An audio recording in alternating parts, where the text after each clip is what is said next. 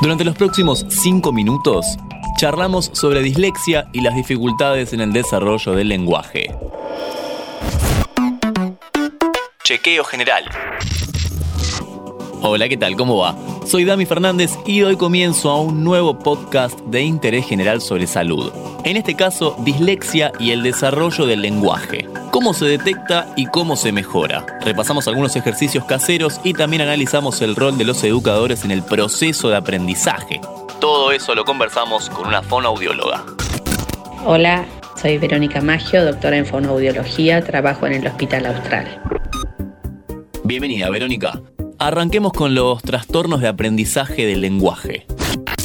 Existen dos dificultades principales en la infancia. Una es el trastorno del desarrollo del lenguaje, que es un cuadro por el cual el niño lo que tiene es una falta de habilidad para desarrollar el lenguaje y muchas veces también no solo para expresarse, sino también para comprender. Y hay otra versión, digamos, más sencilla de dificultad que se llama retraso del lenguaje, que aqueja más que nada a nenes chiquititos de dos o tres años que se demoran en aprender a hablar, pero que luego evolucionan de manera normalizada y terminan de compensarse alrededor de los cinco años. Teniendo en cuenta estas dos alternativas, ¿qué es la dislexia? La dislexia es una alteración en la capacidad de leer, por la cual se confunden o se altera el orden de las letras, de las sílabas o de las palabras. ¿Y en qué momento se detecta? En general se empieza a detectar entre los 6 y los 7 años cuando los nenes tendrían que empezar a leer y les resulta muy, muy dificultoso hacerlo.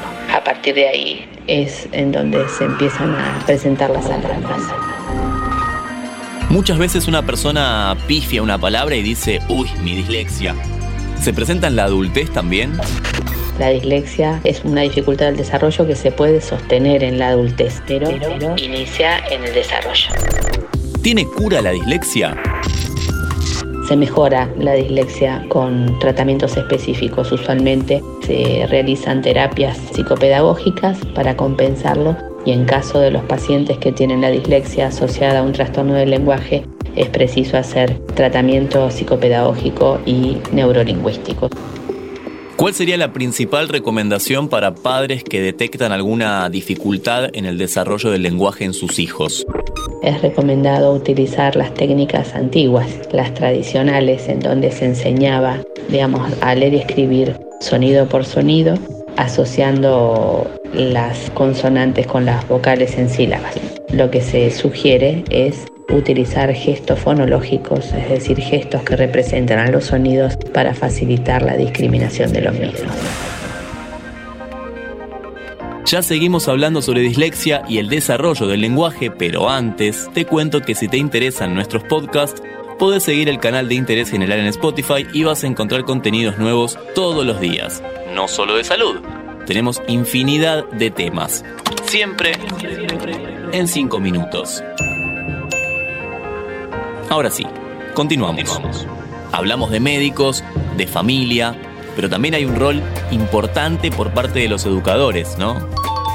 Los tratamientos de los niños con dificultades del desarrollo tienen tres patas. Una está constituida por los profesionales que atienden a los pacientes sea fonoaudiólogos, psicólogos, psicopedagogos. La familia es otra pata porque tiene que estar completamente al tanto de lo que ocurre con sus hijos y tienen que conocer las estrategias de abordaje. Y la tercera pata es el colegio, lugar que el chico más frecuenta. Los educadores, tanto en la dislexia como en los niños con trastorno del desarrollo del lenguaje, tienen que participar como agentes activos en la educación de estos nenes adaptando las actividades en general, no muchas veces en relación con los contenidos, sino más bien con la forma de acceso.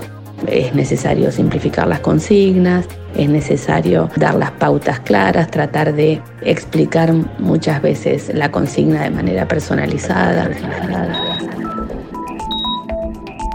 Trastornos en el desarrollo del lenguaje fue el tema de este episodio y le agradecemos a la doctora Verónica Maya que pasó cinco minutos por interés general.